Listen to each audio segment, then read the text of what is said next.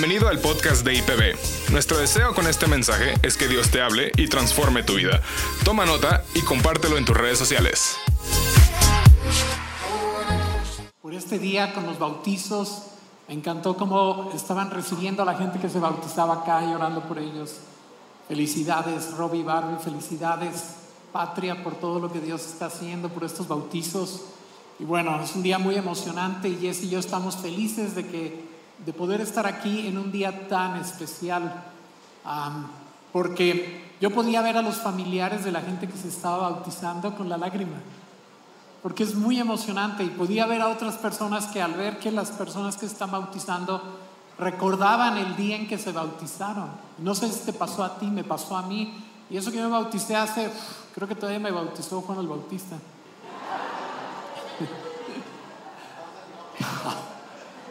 Yo solito, ¿verdad? Yo no necesito enemigos, yo solito.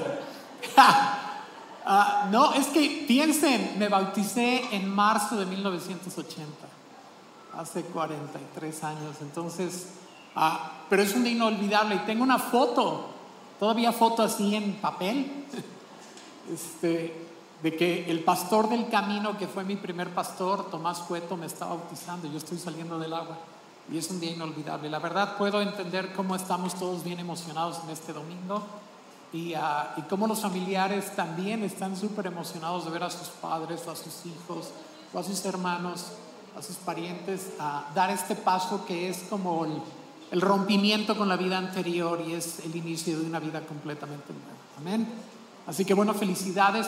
Y bueno, también me siento muy contento de que nos vean allá en casa, que nos vean en los demás campus también.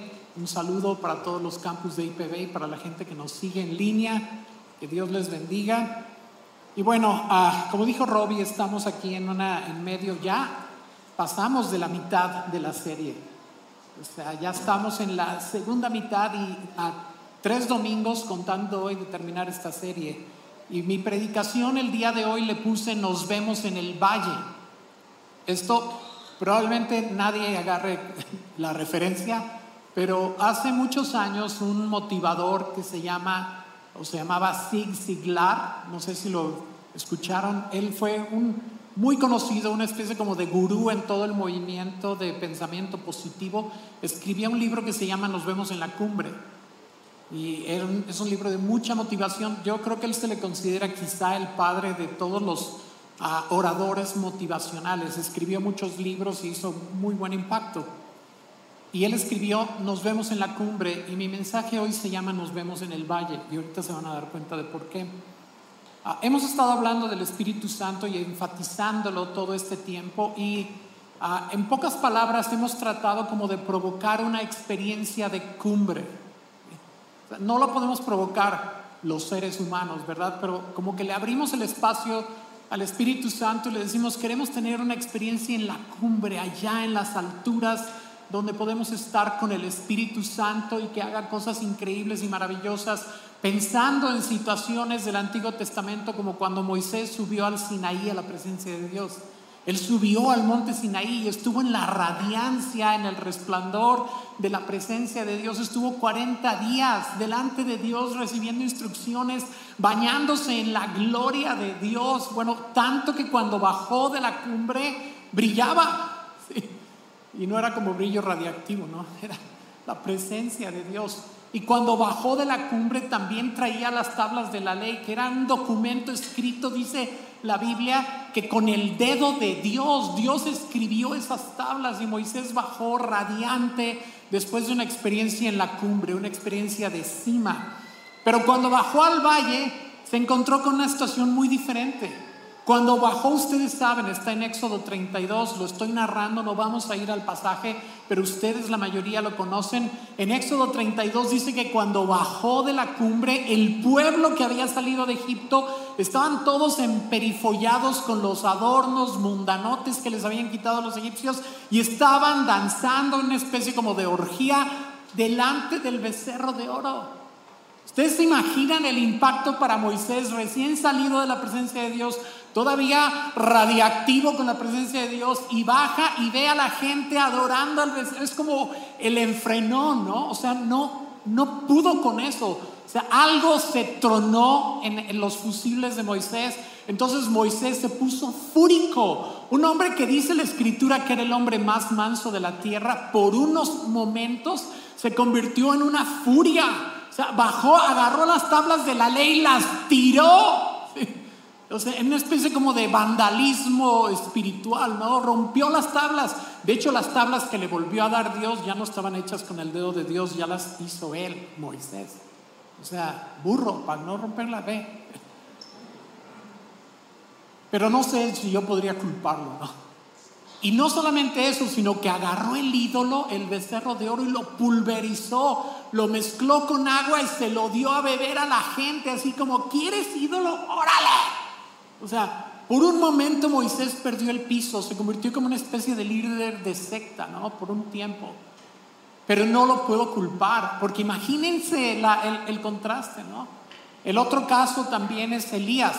Elías estuvo en la cumbre del monte Carmelo y estuvo en la cima y allí en la cumbre ah, enfrentó a los profetas de Baal y a las profetisas de Acera y entonces los retó y dijo, el Dios que sea verdadero, que haga descender fuego del cielo sobre la ofrenda. Le dijo a los sacerdotes de Baal, hagan su ofrenda y pídanle a Baal que, que mande fuego y ahí estuvieron horas brincando y gritando y con puros esfuerzos humanos, tratando de que descendiera fuego del cielo los profetas de Baal y claro que ni una chispa. Y entonces Elías se burlaba de ellos. Elías estaba feliz y decía, pues griten más fuerte, a lo mejor no los oye, a lo mejor está en el baño, sí, o sea, échenle ganas, horas. Y cuando se acabó su tiempo, dijo, ahora sí, con permisito, con permisito, levantó, puso la leña para la ofrenda, puso el animal sobre la ofrenda y luego dijo, traigan agua y mojen la leña. Qué grueso, ¿no? Traigan agua y mojen, o sea, hagan que agarraron esto y mojen la leña. Y entonces oh, hizo una oración súper sencilla y dijo, Señor, tú muéstrales quién es aquí el mero mero. Y en eso descendió fuego del cielo. Y consumió, dice que consumió la ofrenda, la leña y el agua la evaporó. ¿Se imaginan esa victoria? Luego agarró y se deshicieron de todos los profetas de Baal y, y Elías estaba feliz, estaba teniendo una experiencia carismática. En la cumbre de la montaña, feliz, pero cuando desciende de la montaña y se da cuenta de que no hubo un cambio instantáneo en Israel y que la gente no cambió al siguiente día, a pesar de que esto había sucedido y que se iba a necesitar más tiempo para integrar este cambio en la nación, no pudo con eso. Se deprimió, se deprimió, se tiró a dormir en la depresión, huyó delante de Jezabel, se fue al Sinaí totalmente deprimido y estaba en una experiencia en el valle. Y no quiero decir que el valle siempre es un lugar de derrota, ¿no? A veces el valle simplemente es un lugar de lo ordinario, diferente de la cumbre, de la cima. De hecho, cuando Jesucristo se transfiguró en otra cumbre, la cumbre del monte Tabor, en el norte de Israel. Jesucristo tomó a tres de sus discípulos, subió a la cumbre y estando en la cumbre se transfiguró y los discípulos que estaban con él pudieron ver la gloria de Jesús. No lo vieron como lo habían visto unos instantes atrás, sino que lo vieron como Él es en su gloria, o sea, el resplandor de su ser atravesó su carne y entonces lo vieron en toda la gloria y cayeron al suelo y se presentaron en ese momento. ¿Quiénes se presentaron? Moisés y Elías. O sea, los dos que habían estado cada uno en su cumbre estuvieron ahora en esta cumbre con Jesús, ¿sabes? Pero cuando descendieron Jesús y los discípulos de la cumbre, se encontraron con la situación cotidiana. El resto de los discípulos estaban pataleando y no podían echar fuera un demonio de un muchacho. Y Jesús dijo, híjole, ¿hasta cuándo tengo que estar con ustedes? O sea, qué contraste, ¿no? ¿Hasta cuándo tengo que estar con ustedes? Gente de poca fe, ¿qué onda? Entonces, a veces en la vida tenemos estos contrastes, ¿no? Cumbres y cimas de gloria y luego valles, que aunque no sean valles de, fracaso ni nada, pero simplemente de a veces la impotencia ordinaria de la vida, las circunstancias que nos superan y ese tipo de cosas. Durante estas semanas hemos estado suplicándole al Espíritu Santo que nos dé una experiencia de cumbre, que nos lleve a la cumbre y que pueda manifestarse en su gloria y lo está haciendo. Como dijo su pastor ahorita, está sucediendo el viernes, ah, se, manifestó el Espíritu Santo aquí en Patria y en los demás campus y fue impresionante. Porque estamos buscando una experiencia de cumbre, una experiencia de cima. En verdad, porque sí es necesario. Es necesario exponernos a la gloria y al poder para que eso impregne nuestras vidas. Pero la pregunta es, ¿qué va a pasar una vez que pase y descendamos de la cumbre a lo ordinario? O sea, cuando se acabe la serie después del 28 de mayo y busquemos otro tema que el Espíritu Santo nos dé, ¿qué va a pasar? Y es esto, la realidad es que como dijo recientemente el pastor Andrés Speaker en una plática, dijo, no vivimos en las cumbres, vivimos en lo cotidiano. No necesariamente en el fracaso, no, simplemente en lo cotidiano, en la vida diaria de lunes a sábado. ¿Me explico? No vivimos normalmente en ese tipo de experiencias, las tenemos de repente, ¿no? Vamos a una conferencia y el Espíritu Santo, bueno, si yo les platicara las cosas que he vivido en conferencias, no me lo creen, o tal vez me lo creerían, pero he estado en conferencias donde el Espíritu Santo se derrama, estuve en Toronto, Hace muchos años, cuando en, la iglesia La Viña del aeropuerto de Toronto el Espíritu Santo se derramó y la gente se reía y caía al suelo y entonces se liberaban de un montón de cosas y gente que no había reído en, años tal vez, una sonrisa así medio forzada, o sea, de repente se reía y, no era el rollo de la risa, era la libertad, o sea, la gente quedaba como como que se les caían cargas. O sea, he estado en lugares así, he estado en momentos así. Pero mi vida normalmente no se desarrolla en esos lugares. Esos lugares son como para llenarnos, pero luego regresamos a la vida ordinaria, a la vida cotidiana, ¿no? En la cumbre, literalmente la cumbre global de liderazgo que hacemos cada noviembre aquí en Patria, la cumbre eh, global de liderazgo nos dicen que lo que estamos aprendiendo ahí nos va a durar 72 horas y luego se nos va a olvidar. Qué grueso, ¿no? Y nos, y nos animan a que no lo olvidemos. O sea, tal vez a veces tenemos tiempos devocionales con Dios en los que el Espíritu Santo se manifiesta y terminamos llorando. ¿Cuántos les ha sucedido que estando en un tiempo devocional con Dios, ah, de repente el Espíritu Santo se manifiesta y terminan en el suelo llorando, dando gracias, teniendo una experiencia increíblemente ah, vivificadora? ¿Les ha sucedido? Pero no sucede todos los días. Entonces, eh, estamos tratando de y pidiéndole al Espíritu Santo que nos dé experiencias de cumbre, pero el gran reto es cómo podemos integrar lo que recibimos en la cumbre a la vida diaria.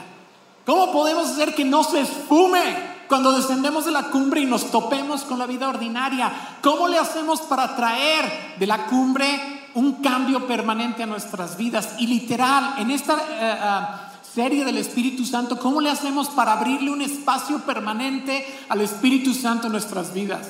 Para que cuando acabe la serie no digamos, bueno, ya se acabó y a lo que sigue, ¿no?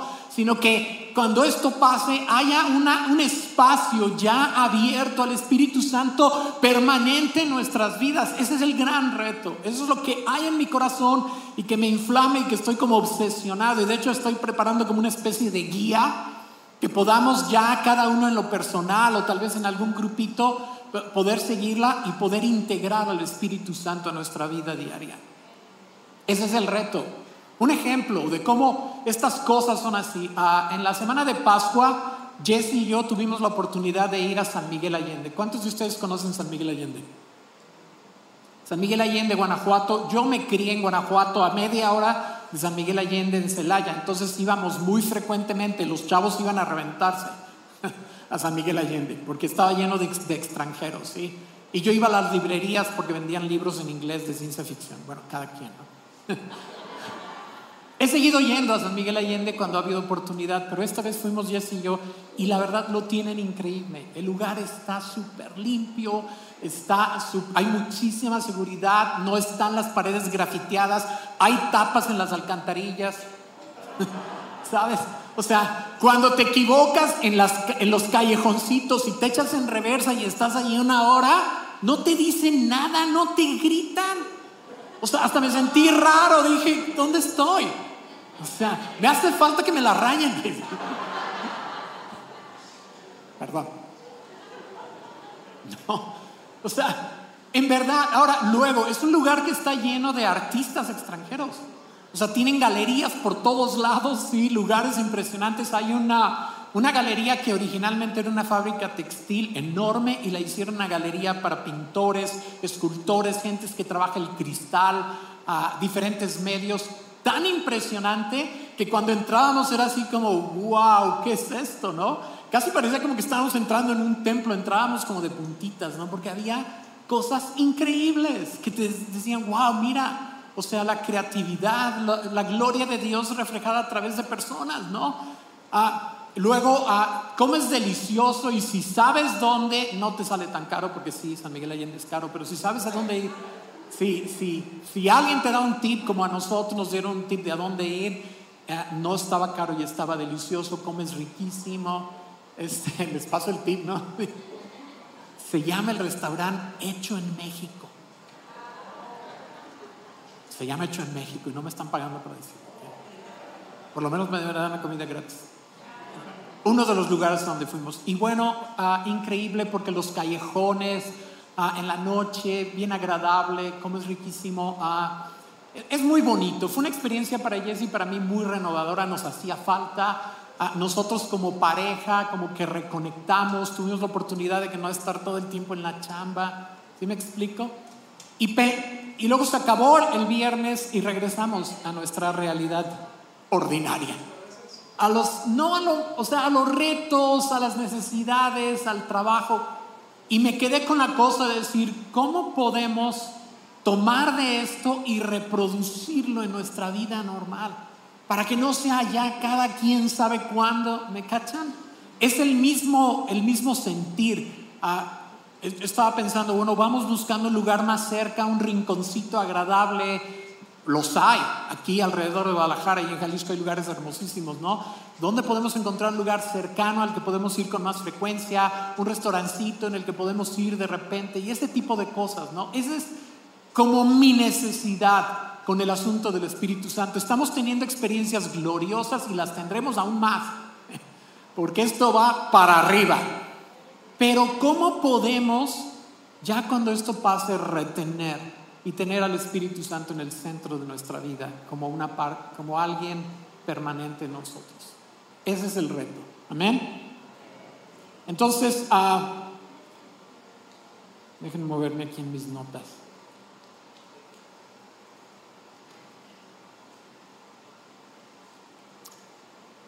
Pienso en, algunas cosas. Estoy trabajando como en esa guía que les digo de poder darle continuidad, pero pienso en algunas cosas. ¿Cómo podemos desarrollar nuestra relación más con el Espíritu Santo? Ah, yo creo que lo primero es que necesitamos descubrir cómo, cómo mi relación con el Espíritu Santo es un poquito diferente de mi relación con el Padre y con el Hijo. O sea, cuando hablamos del Espíritu Santo no es como nada más sustituimos uno por otro, como si fueran indistintos. O sea, ahora en lugar de por un tiempo de orar al Padre o de orar al Hijo, voy a orar al Espíritu Santo. Y para todo voy a decir, a ver, Espíritu Santo, Espíritu Santo. No es esa la idea, no se trata de sustituir. El Espíritu Santo es una persona diferente del Padre y del Hijo. Aunque son uno y no lo podemos entender, pero el Espíritu Santo es una persona diferente del Padre y del Hijo, tiene diferente personalidad y por lo tanto mi relación con Él es una relación un poquito diferente de mi relación con el Padre y con el Hijo.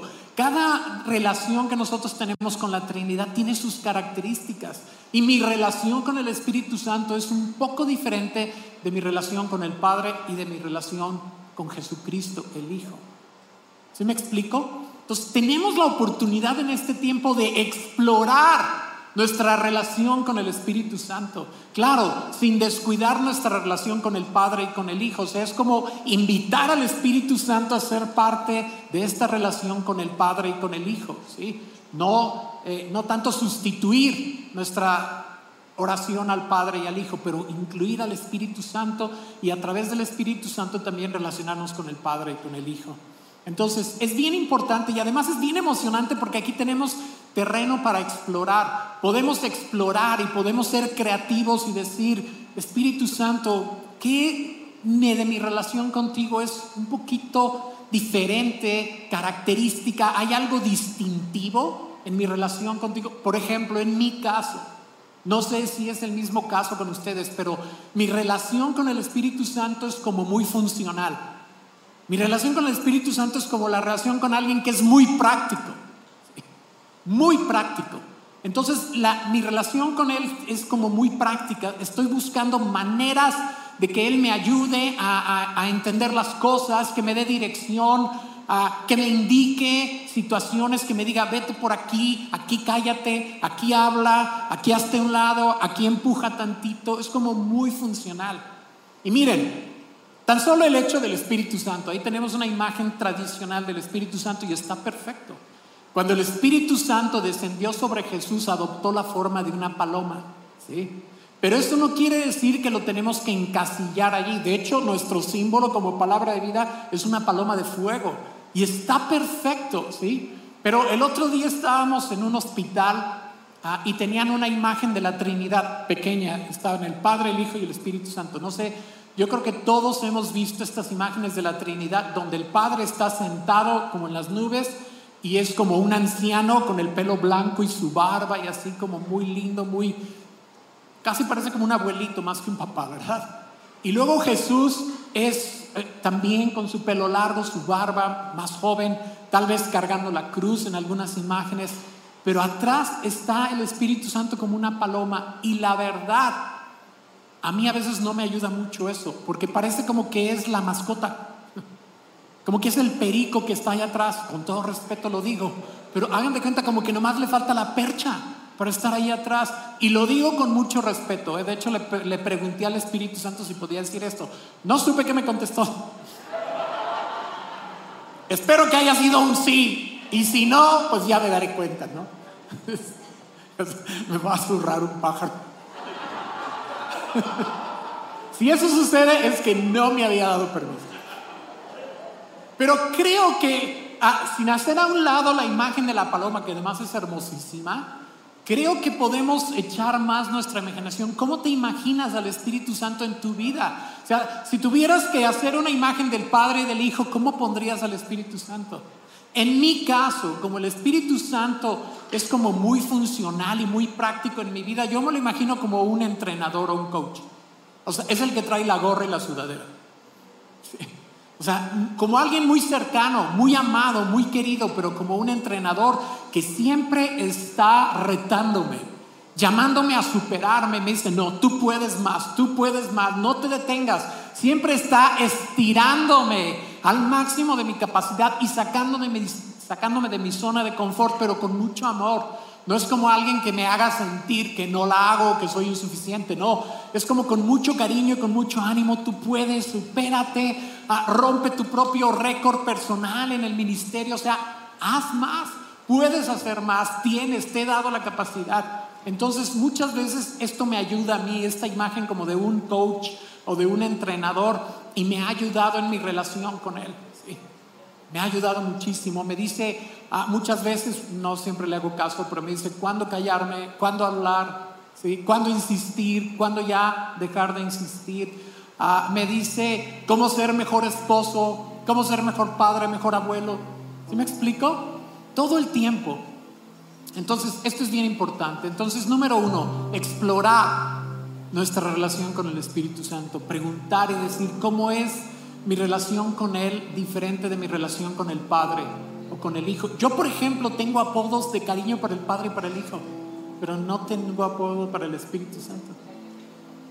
Hace rato alguien me decía, yo cuando hablo con el Espíritu Santo digo, hasta su nombre está larguísimo, Espíritu Santo. Y me encantó porque es una persona que estuvo en el servicio anterior que también ha estado en esa búsqueda de cómo, cómo lo integro a mi vida ya tengo integrado al Padre y al Hijo, ¿cómo lo llamo a la tercera persona para que esté en, este, en esta relación? ¿Y cómo puedo distinguir? ya, ya, ya había empezado su búsqueda. Amén. Otra cosa muy importante es, ¿cómo escucho mejor su voz? ¿Cómo le hago para escuchar mejor su voz? Porque el Espíritu Santo siempre nos está hablando. Somos nosotros los que muchas veces no sabemos, no ponemos atención, pero Él está hablando todo el tiempo. Está hablándonos, a veces hasta nos da como codazos. Nos dice, órale, aquí entrale. Y nosotros, ¿qué? ¿Qué? ¿Qué? ¿Qué? ah, eh, en, en el primer servicio se bautizó una chica, se llama Ana. ¿Saben cómo llegó aquí a Palabra de Vida Patria? Iba a Fantasías Miguel. Lo han visto aquí en, en la plaza, ¿verdad? Iba a Fantasías Miguel y se equivocó y se metió en esta calle de Avenida del Coli. Entonces se regresó, a- se quiso regresar a Patria para ir a Fantasías Miguel, se vino por esta calle y escuchó los cantos. Y esa mañana ella había estado preguntándole a Dios que qué onda con su vida, ¿no? Entonces cuando pasó y escuchó los cantos, se estacionó y se bajó. Esto fue el año pasado, a finales del año pasado, y hoy en la mañana se bautizó. ¿Saben? Esto es, esto es increíble, porque el Espíritu Santo la trajo. Pero dice que cuando se anunció, cuando el pastor Robbie anunció los bautizos, ella sintió que alguien le dijo, ve a las clases de bautismo. Ve. Dice, hasta vi como la palabra ve con signos de exclamación. Es el Espíritu Santo que continuamente nos está hablando de muchas formas y nosotros a veces por no estar conscientes no nos damos cuenta. Entonces mucho de lo que Él dice no lo escuchamos. Ahora, tú me puedes decir, es que soy muy nuevo en esto del Espíritu Santo. Yo lo sé. Y está bien, no hay ningún problema. Creo que todos en alguna forma no somos tan veteranos en nuestra relación con el Espíritu Santo. Mucho de esto es nuevo para nosotros. Pues hay que abrazarlo.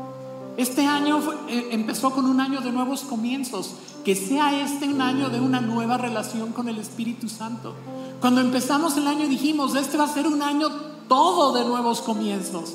Y en esta serie es nuevos comienzos en nuestra relación con el Espíritu Santo. Así que yo te animo a explorarla. Échale creatividad. Habla con Él, dialoga, pregunta, ¿cómo puedo escuchar me- mejor tu voz? ¿Cómo la puedo distinguir de mi propia voz? Para poder escucharte y que tú me enseñes y que yo pueda entenderlo. Y esto va a venir en tu relación con el Espíritu Santo. No tengas temor. A veces tenemos el temor de que nos vamos a convertir en personas raras. Y sí hay personas raras. Sí hay personas raras que como que pierden contacto con la realidad y viven en las nubes y son súper místicas y bueno, no son buenas para nada que no sea para ponerse místicos. Y no, no, eso no es la intención del Espíritu, no tengas temor de eso, no es lo que va a suceder en tu vida. Al contrario, lo que va a pasar es que se te va a abrir un ámbito totalmente nuevo. Es emocionante porque va a ser una aventura, se te va a abrir un ámbito nuevo donde vas a descubrir aspectos de la Trinidad y de tu Dios al que amas y el que te rescató. Vas a descubrir aspectos de Él que van a ser frescos para ti. A través del Espíritu Santo va a ser muy fresco y se te va a abrir un nuevo ámbito y un nuevo nivel. Ese es el anhelo de sus pastores. Que cuando terminen esta serie, el Espíritu Santo quede integrado de manera permanente a nuestras vidas, diario en nuestro tiempo devocional, a lo largo del día. O sea, que tengamos la costumbre a lo largo del día de hacer pausas para decir al Espíritu Santo, Espíritu Santo, ¿qué sigue? Y, y entonces vas a sentir a veces que el Espíritu Santo te dice, acércate con esa persona. Tenemos un montón de testimonios de gente que sintió que el Espíritu Santo le decía, acércate a esa persona y, y- y dile que la amo. Sí, El otro día estaba escuchando un testimonio de estos, dile que la amo. O sea, y esta persona, híjole, yo sé que no me conoces, yo sé que se va a ir bien raro. Vas a decir, ¿qué onda con este fanático religioso? Pero quiero decirte algo, nada más quiero decirte que Dios te ama. Y se trataba de una persona que le habían dicho que porque se había divorciado ya Dios no la quería. O sea, ¿sí? ¿Se dan cuenta?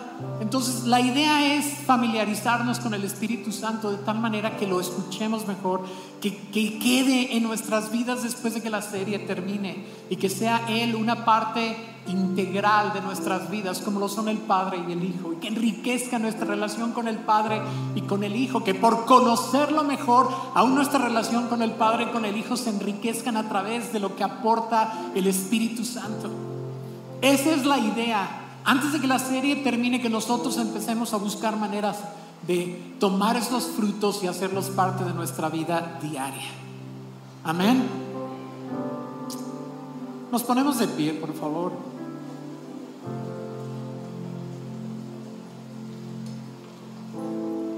Antes de orar por esto, Tal vez tú estás aquí y estás oyendo acerca del Espíritu Santo y tal vez estás pensando, pero ¿y Cristo qué?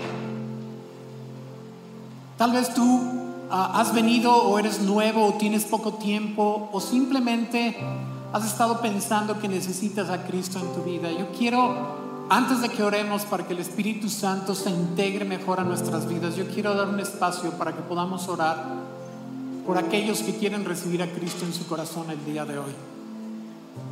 Yo te pido que cierres tus ojos en este momento y si tú estás aquí hoy y no has recibido a Cristo en tu corazón de una manera, de una manera consciente, no le has entregado tu vida, digamos, oficialmente, no le has entregado tu vida, sabes que murió en la cruz, pero no estás muy seguro o muy segura de qué fue lo que pasó en esa cruz. En esa cruz Jesucristo tomó tu lugar. En esa cruz Jesucristo pagó tu deuda. Todos teníamos una deuda inmensa con Dios a causa de nuestros pecados, pero en esa cruz Jesucristo fue en nuestro lugar como un sustituto nos sustituyó y fue castigado en nuestro lugar. Y, es, y esa muerte tan espantosa que sufrió es la muerte que tú y yo merecíamos. Pero Él la recibió sobre su cuerpo en lugar de nosotros. Se interpuso entre el castigo de Dios y nuestros pecados. Eso fue lo que Él hizo por nosotros. Y si esto tiene sentido para ti, yo quiero eh, invitarte a que lo recibas en tu corazón y que le digas, Señor Jesús, yo creo que tú moriste en esa cruz por mí, pagaste mi deuda y que por lo tanto me abres las puertas de la eternidad y ya no hay nada que estorbe el que yo pueda ir contigo a la eternidad. Si tú estás aquí hoy y quieres hacer esto, levanta tu mano ahí en tu lugar y permíteme hacer una oración por ti. Levanta tu lugar eh, y en tu lugar levanta tu mano un momentito y permíteme hacer una oración por ti.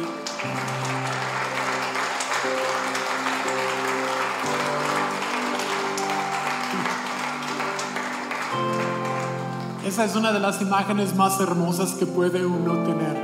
Esas manos levantadas. Si tú levantaste tu mano, te quiero pedir un favor. Pasa aquí al, frente un momentito. Déjame orar por ti. No vamos a hacer nada raro. Solamente vamos a orar por ti. Si levantaste tu mano, pasa. ¡Qué emoción!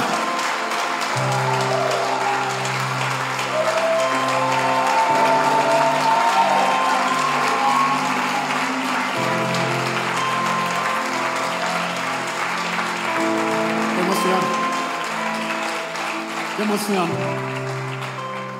Hoy es un día súper increíble. Hoy es un día especial. Vengan, acérquense si hay alguien más. Acérquense, es gratuito. Cristo lo hizo, gratuitamente nos compró la salvación. Pagó el precio. Nosotros no tenemos nada que pagar. De todas formas, ¿con qué pagaríamos? Háganme el favor, ¿con qué pagaríamos?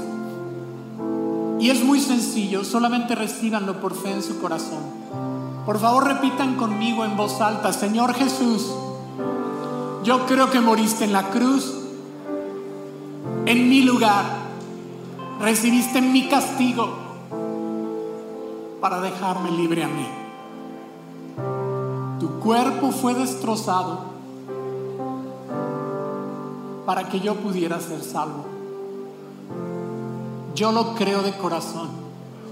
Te pido perdón por todos mis pecados y recibo ese perdón hoy. Hoy te entrego mi vida y te doy gracias por darme entrada en tu reino. Porque el día que yo muera, iré directo a tu presencia. No por mis méritos, sino por tu obra Amén. Wow, qué bendición. Dios les bendiga. Qué bendición. Miren, estos chicos, y aquí Marco, no está Betsy, acá está Betsy, Barbie, la pastora, aquí están. Ah, acompáñenlos un momentito, se van a poner a sus órdenes para cualquier cosa que necesiten y les van a hacer una obsequio. ¿Sale? Van a hacer unos minutitos. Pasen con ellos, por favor. ¿A dónde me llevan? Dice este hombre. ¿Qué pasó? ¿A dónde me llevan? Yo no pedí que me llevaran.